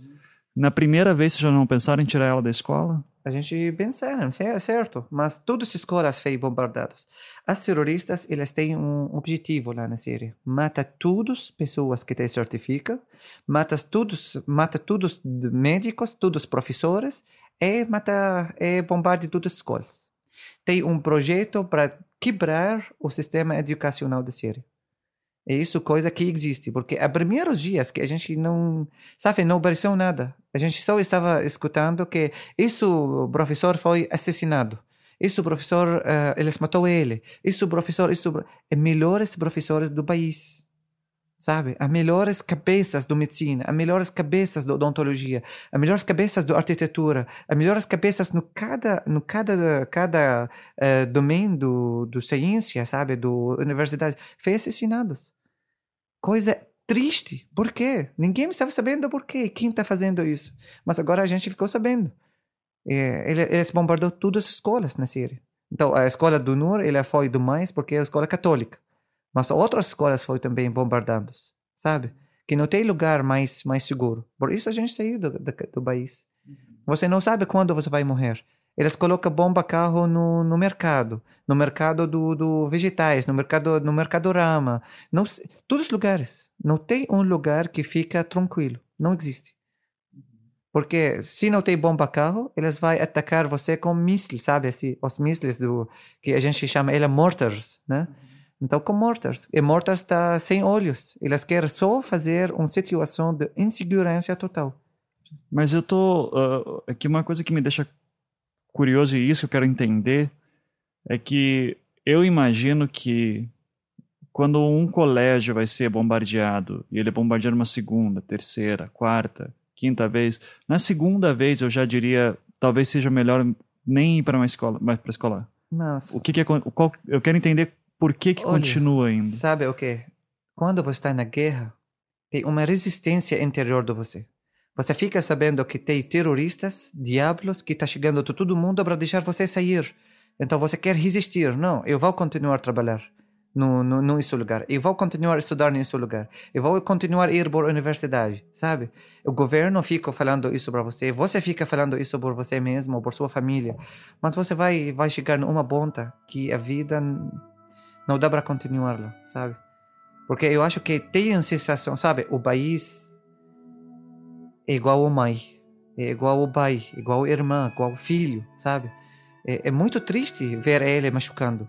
Então você quer ficar lá, você quer, sabe, ajudar, você quer, sabe, fazer uma coisa por isso, mas você vai chegar numa ponta, não tem nada para fazer. Sabe? Se você vai ficar lá, eles vão matar você. Sabe? Mesmo se você vai ficar na sua casa, a míssil vai eles vão bombardear sua casa. Quantas famílias morreu ao interior da casa deles? Por quê? Então você diria que é uma questão de honra continuar indo para a escola, Isso. continuar indo para o trabalho. Isso mesmo. É honra. Isso mesmo. Na verdade, até você vai chegar num momento que não dá para continuar, não. Porque a primeira vez o governo falou, não, a gente já matou eles, esses terroristas, a gente bombardeou eles. Mas a segunda, ah, a segunda foi uma coisa, a terceira, sabe, assim, depois não dá. Um relato como o do Ahmed mostra bem a realidade do que é uma guerra de dentro da perspectiva do cidadão comum. Enquanto nós estamos aqui confortáveis em nossas casas, vendo a guerra pela televisão ou pela internet, é muito cômodo fazermos grandes análises políticas e históricas sobre a Síria, dizendo isso ou aquilo dos que estão lutando. Mas no fim, entender uma guerra é muito mais difícil quando é a sua escola que foi bombardeada.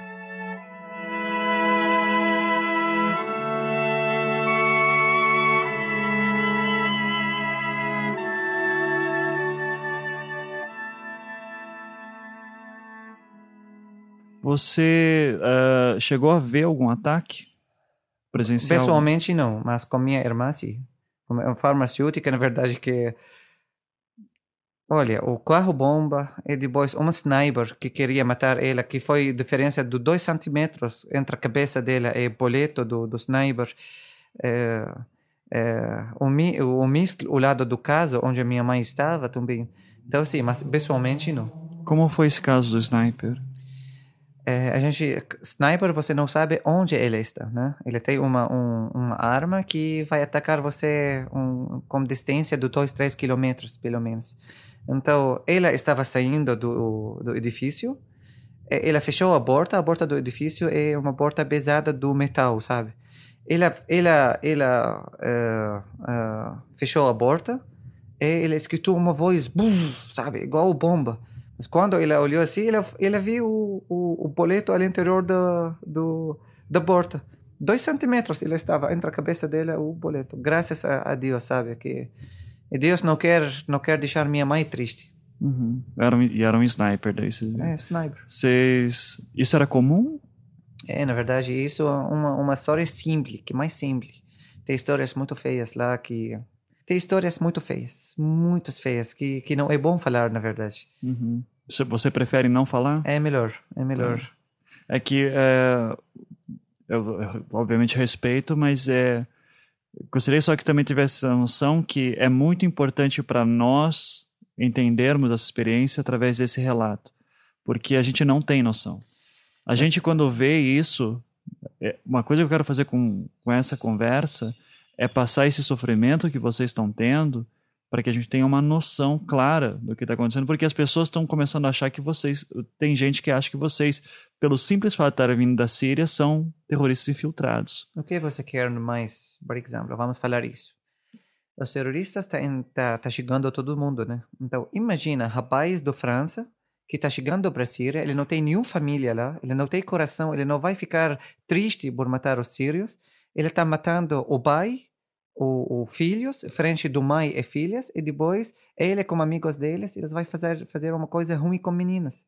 E filmando isso no vídeo e colocar no YouTube. O que você quer mais do isso?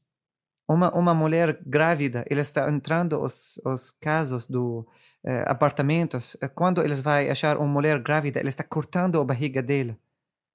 E filmando isso no, no YouTube. O que você quer mais do isso? Ele está colocando o bebê de dois, três dias no forno, frente do mãe dele. Coisas que, que você não pode acreditar que o, o homem pode fazer isso. Coisas horríveis. Ele está, está roubando mulheres do, do rua. Sabe? Eles são animais, na verdade. Esses terroristas que está falando do Estado Islâmico, que não são árabes, não são islã, não são muçulmanos, nada, nada, na verdade. Que está chegando ao Brasil é só para ganhar mais dinheiro possível.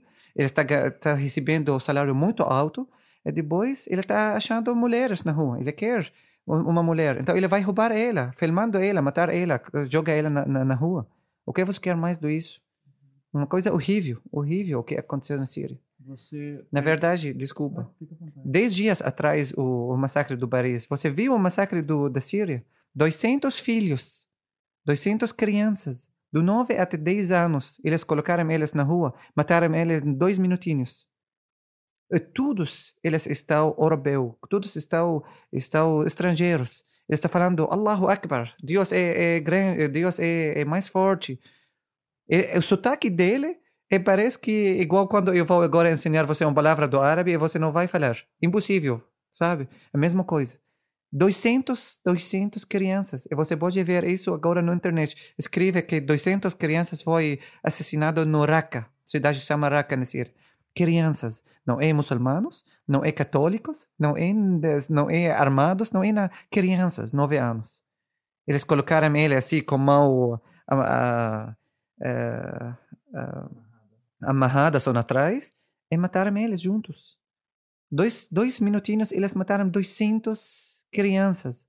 Sabe o que é 200 crianças? Um, um cidade. Uma cidade. 200 crianças sírios foram assassinados, muçulmanos, cristão e judeu, juntos. Ninguém falou uma palavra. Eles fazem isso para acabar com a população. Na verdade, o que está acontecendo na Síria, isso coisa do, do refugiados, eh, do imigrante, uma coisa que, que todo mundo quer deixar a Síria vazia. Quando você vai ver que o seu vizinho, eles entraram, roubaram o, o, o, a esposa dele, a filha dele, mataram ele, roubaram tudo, queimaram o, o, o, apartamento, o que você vai fazer? Eles cortaram a eletricidade por cidades lá, por uma, dois meses. Como você vai viver sem eletricidade agora? Sem água.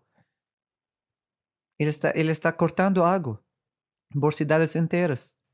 Como você vai viver? Você chegou a perder alguém? Muitos, muitos. Muitos amigos, muitos, sabe? É, mas isso é guerra, né? Você, quem que você perdeu que você mais sentiu? Ah, olha, eu tenho um amigo que, que eu perdi lá. Ele estava na arma da Síria e matou ele. Matou ele de uma maneira muito feia também. Mas ele, é, ele estava defendendo o país dele. Isso é a diferença. A arma de Síria está defendendo nós, ele está defendendo o, o, o mundo inteiro. Porque se isso terrorismo vai ganhar na Síria, na verdade, o, o mundo inteiro não vai ficar tranquilo, sabe? A gente está fazendo guerra é um lugar de todo mundo. A gente está fazendo guerra para defender o mundo inteiro. Uhum. Você você saber, você pode, se você quiser, não precisa.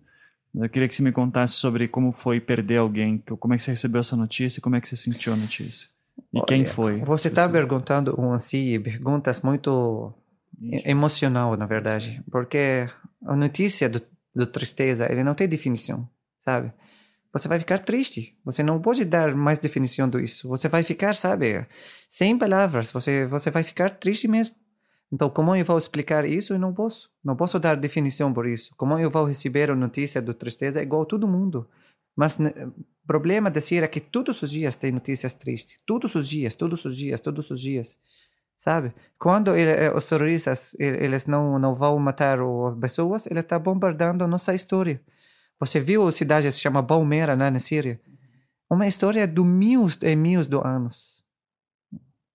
O problema é que ninguém está falando. Ninguém está reclamando no mundo. Deixa eles, porque porque governo é, não é bom para nós. Então, o que você quer? Você quer que esses terroristas matem o nosso governo, matem o Bashar al-Assad e depois? Para onde a gente vai? Se, se Bashar al-Assad vai agora, tá bom, ele é pessoa muito ruim. Vamos, vamos falar isso. Vamos matar ele. E depois? Percebem como é complicado? Por um lado, Bashar al-Assad é sim um ditador. É um criminoso de guerra. Boa parte da população síria queria um governo mais democrático, não eram ignorantes sobre a sua ditadura. E grande parte do caos que existe hoje no país é por culpa de medidas desastrosas de Assad, que fortaleceram milícias radicais. Mas e aí? O que fazer agora? Para piorar, o Estado Islâmico declarou seu califado em 2014, mas, como já falamos, o grupo já vinha agindo há anos e ganhou enorme força após a invasão dos Estados Unidos ao Iraque em 2003, quando ainda era Al-Qaeda iraquiana. E há quem diga que tirar Saddam Hussein do poder foi essencial nisso, pois ele, com mão de ferro, controlava grupos terroristas que surgiam na região. E para piorar ainda mais, é bem sabido que há muitos europeus indo para a Síria se juntar ao Estado Islâmico, o que reforça a versão de que a guerra que ocorre hoje no país não é culpa do povo sírio. Não seria uma guerra civil, então, como o Ahmed defende. E se você manter isso em mente, acredito que poderá entender melhor a desconfiança que pessoas como o Elia e o Ahmed têm com relação aos Estados Unidos e por que defendem Assad. Olha, antes de dar você a minha opinião sobre Saddam Hussein, vamos ver por que os Estados Unidos entrou no Iraque. Eles falaram, o Iraque ele tem uma bomba nuclear, atomic bombs, uh, uh, massive destructive weapons, não sei, não sei, não sei, ele vai matar todo mundo. 15 anos, Estados Unidos ele estava lá, e quando o jornalista perguntou George Bush, onde está isso weapons, onde está esta arma? Ele falou, não sei. Então, eu acho também que a gente precisa olhar no cabeça, não é só acreditar tudo do que está que tá na mídia, né? Porque os Estados Unidos ele mentiu.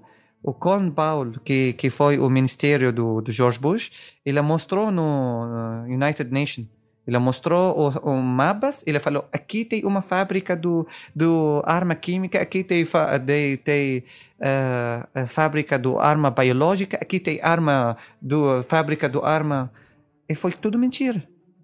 Eles entraram lá. Onde está isso? Eles matou agora, eles matou o Iraque. Não é só matou Saddam Hussein. Saddam Hussein foi um ditador. Ele matou muita gente, sabe? Tá bom. Mas o Iraque, ele estava um país. Agora, o que é Iraque? Nada, como democracia dos Estados Unidos. Mas eu te pergunto mais, assim, na, central na figura do Saddam Hussein, independente, porque, o, o, o claro, o, tudo, tudo, que os Estados Unidos fez lá foi, inclusive, o que gerou a, a, o nascimento da Daesh. Olha, ninguém, Mas Saddam... ninguém ter o direito para mudar o governo de outro país.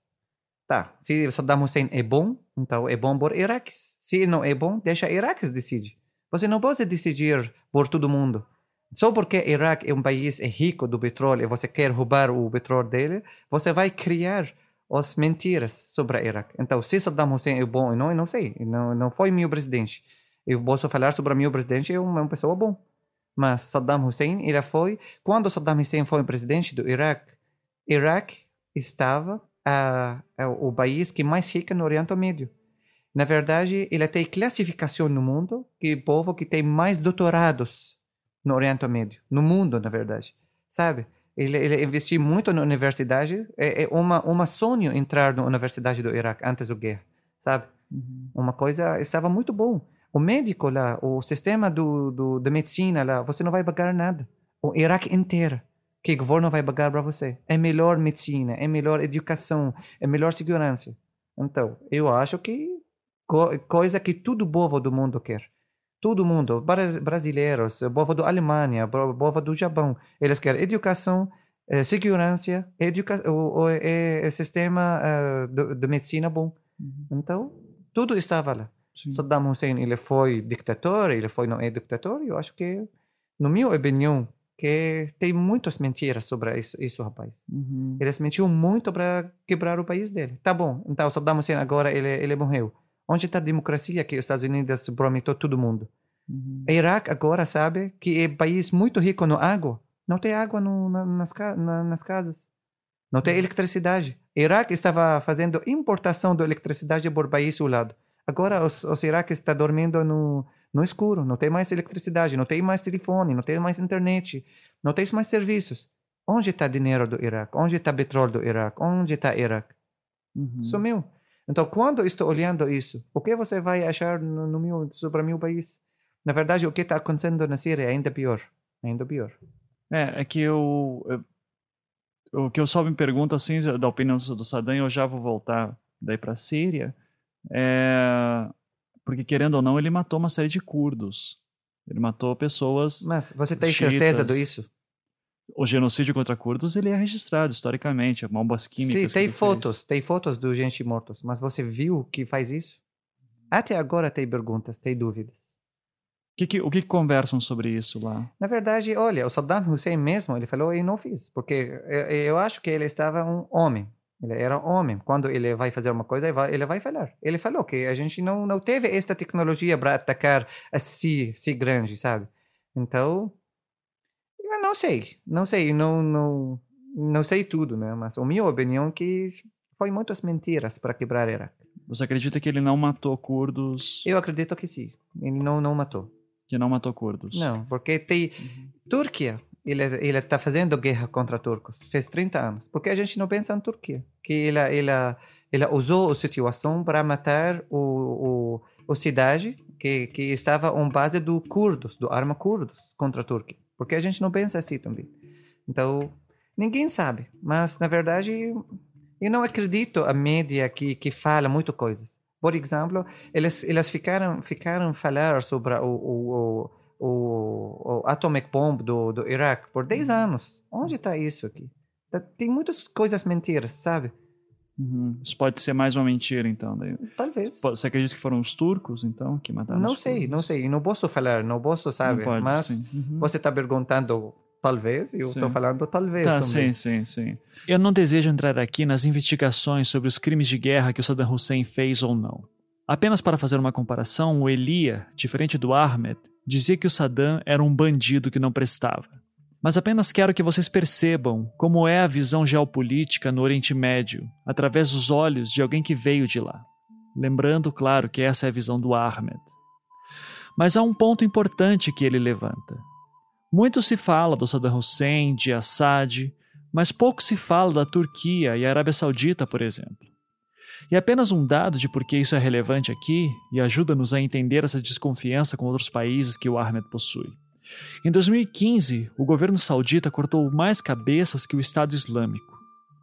Por que não falam sobre isso na imprensa tanto? Será que é porque é um governo aliado dos Estados Unidos? Por que a monarquia saudita não é tão criticada quanto o regime Assad? Percebem como isso tudo parece aleatório e dá abertura para desconfianças? Não é guerra civil. Tem uma, uma guerra contra o terrorismo. E agora a França começou a falar o que a gente está falando. O França, ah, você precisa sair. Ele está falando por, por nosso presidente. Sai da Síria. Quem você é para falar por presidente da Síria, do governo do sai da Síria, é país dele? Se ele é bom ou, ou ruim, sabe? E ontem, Vladimir Putin, na televisão, ele falou: o Estado Islâmico foi, na verdade, tem 40 países no mundo está suportando o Estado Islâmico. Sabe o que país está suportando o Estado Islâmico?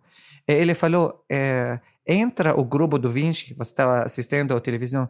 Tem, tem, ele falou que a gente tem notícias é, é, falando que tem países no nosso grupo está suportando os terroristas. Por quê?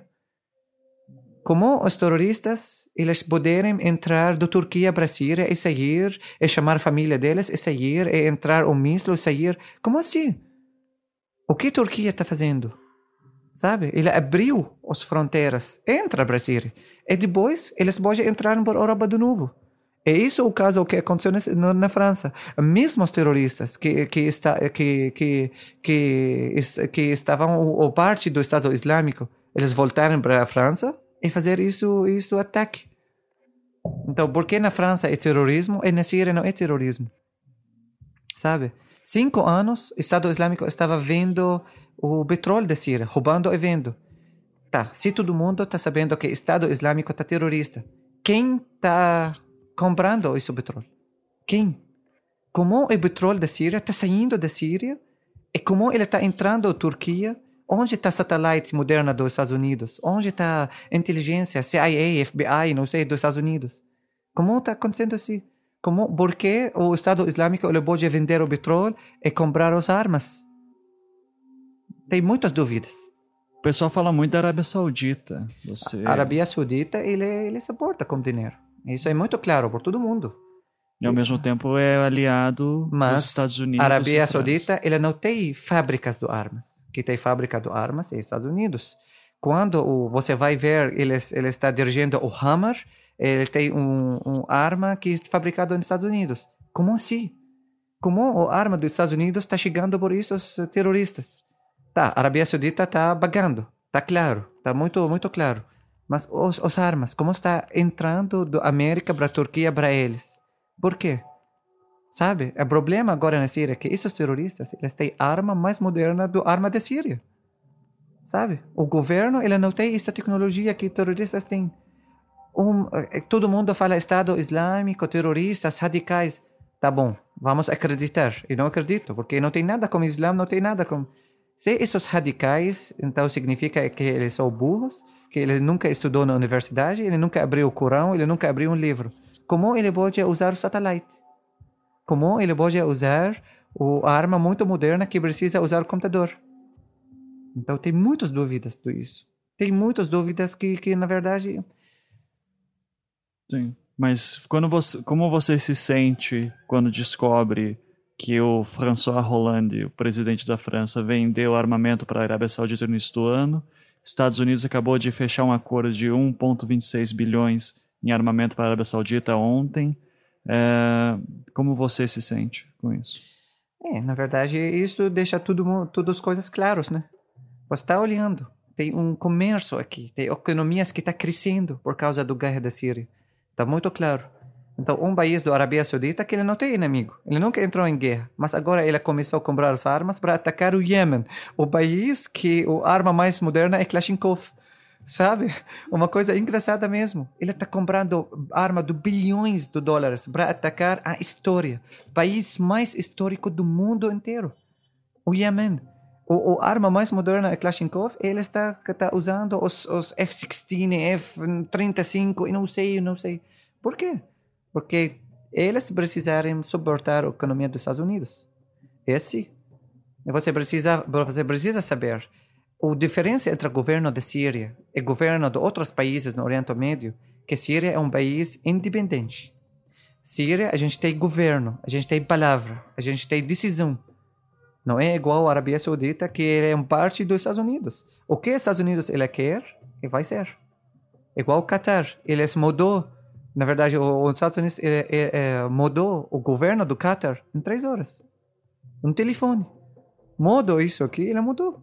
Ele estava pai, agora é, é, o pai era o governo, agora é o filho dele. Três horas. Tá bom. Muito paz, muito tranquilo, não tem problema. Porque os Estados Unidos quer.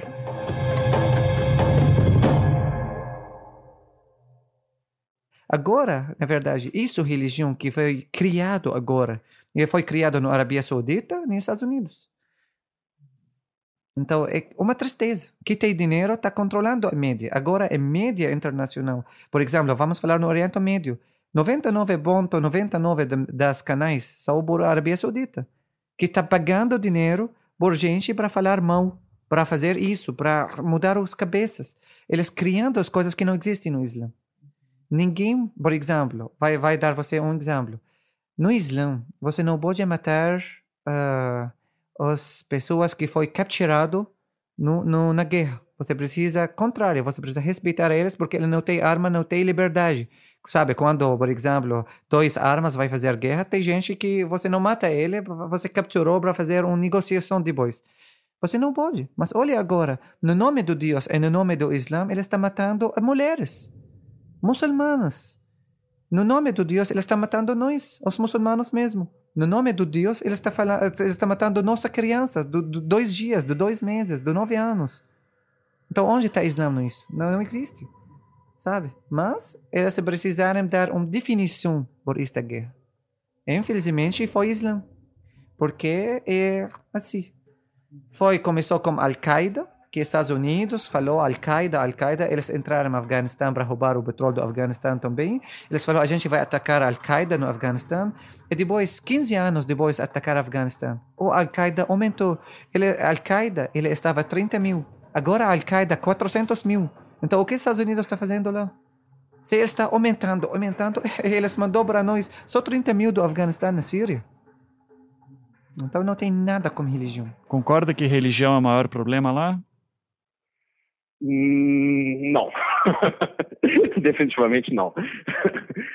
o, o, maior problema é o problema político, né? De você é, ter um regime que é, não aceita a possibilidade da existência da Síria sem ele e de uma oposição que efetivamente não considera que a, a vida e a propriedade dos sírios sejam um preço muito alto para pagar para os seus projetos políticos. E isso efetivamente não tem a ver com religião. A religião pode ser parte disso, religião pode ser uma linguagem através disso, mas olhar só para a religião é você esquecer que a religião existe através das pessoas. Né? E esses projetos políticos aqui, a, a religião já existia antes na Síria, né? e ela vai existir depois. O problema são esses projetos políticos que levaram a essa situação, aí sim, de conflito com características sectárias. O Islã é uma religião que dá liberdade por todas as religiões.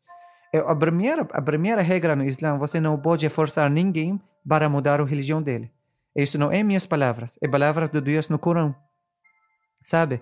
É, é, Deus falou no Corão que você não pode forçar ninguém para mudar a religião dele.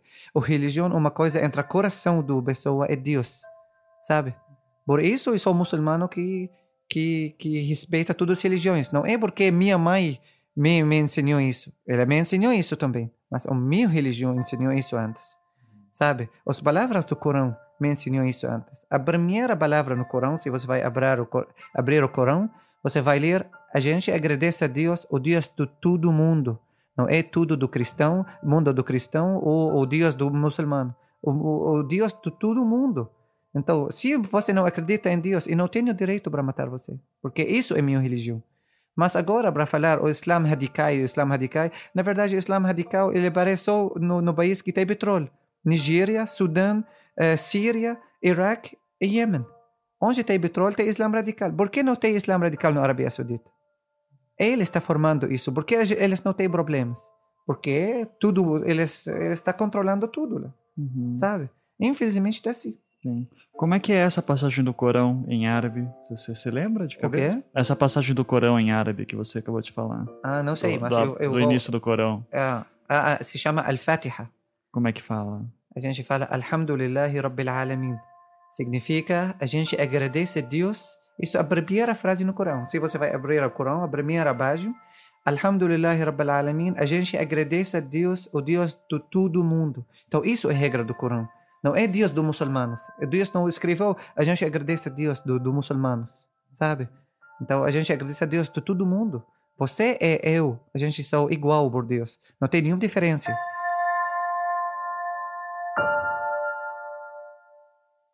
Uh, sobre os governos Assad também, uh, existem é, casos de crimes de guerra contra o próprio povo, do, dos governos Assad matando o próprio povo? Óbvio, sim, sim, sim. Não, os crimes de guerra são, são evidentes e abomináveis no caso do, do, do governo do, do Bashar.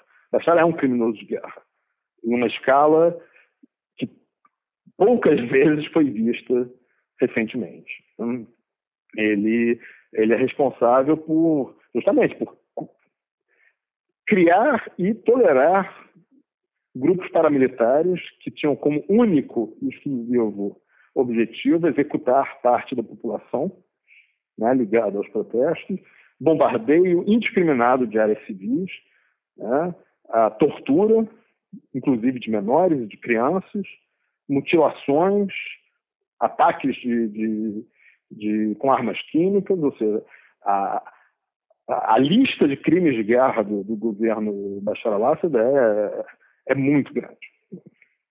Não há, não há nenhuma dúvida quanto a isso. A oposição também comete uma série de crimes de guerra.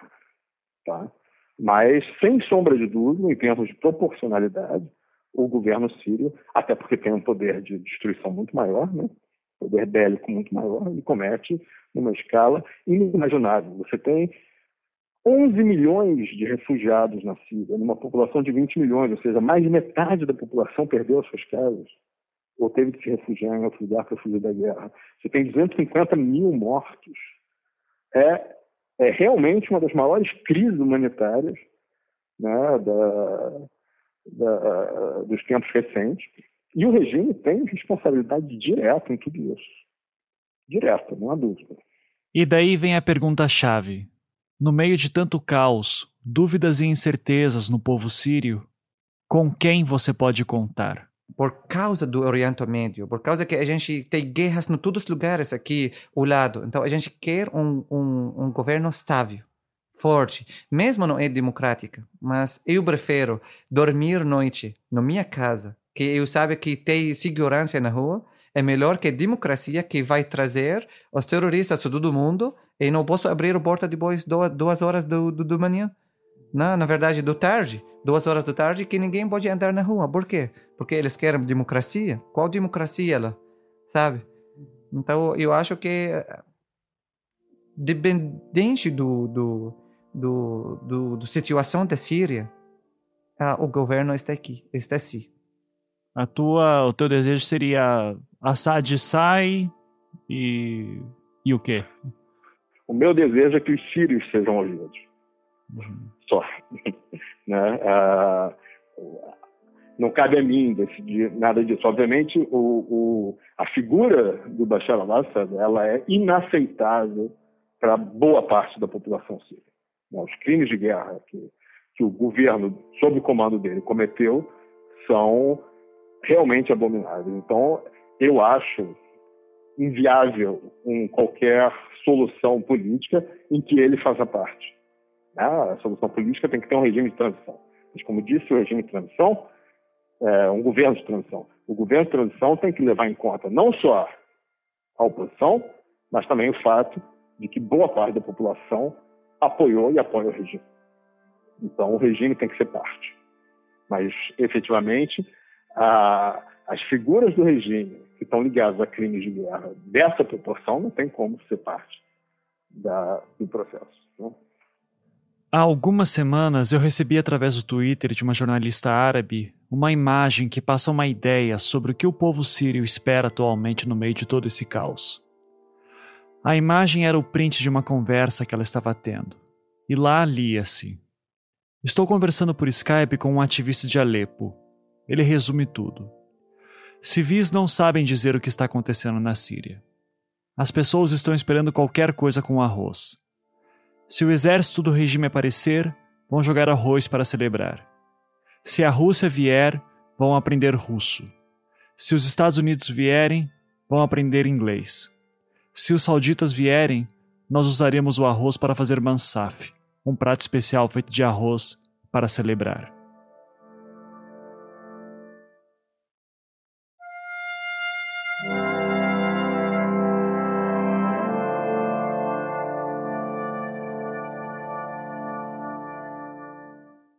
No próximo episódio. Minha mãe resistiu três anos. A gente, por três anos, falaram: nunca vai sair, a guerra vai acabar. Por isso, eu resolvi trazer parentes, amigos que conheço. Nos Estados Unidos, o candidato favorito à indicação do Partido Republicano, Donald Trump, propôs a proibição da entrada de muçulmanos no país. Olha, sim, sim, a gente tentou antes do sair para o Brasil, a gente tentou França, Alemanha, sabe assim. O problema lá, se você vai para caminhos legais, você precisa fazer pedido e eles vão acertar você. Eles podem acertar você. Por exemplo, agora, como me certifica, se eu posso viver na França, mas sozinho. Eles não aceitam a minha família. O que estão chamando de crise de refugiados eh, não é passageira, é muito mais um desastre humanitário que vem para ficar por muito tempo. E é como que a resposta está né, tá vindo por parte da Europa? Como se fosse um problema militar como se fosse uma questão de erguer muro. A Hungria está construindo um muro de 4 metros de altura, 177 metros de comprimento, na fronteira dela com a, a, Hungria. A guerra civil na Síria é uma das crises humanitárias mais importantes da atualidade, que você tem um grau de destruição e de sofrimento que é basicamente quase que inigualável né, nos conflitos desde a Segunda Guerra Mundial. E, obviamente, entender que a população civil síria está pagando um preço altíssimo. A presidente Dilma Rousseff, há poucos dias, declarou no Jornal de São Paulo, onde ela claramente se mostrava de braços abertos para sírios adentrar no Brasil. Logicamente, não podemos admitir isso. Aqui, no Projeto Humanos, o coração do mundo.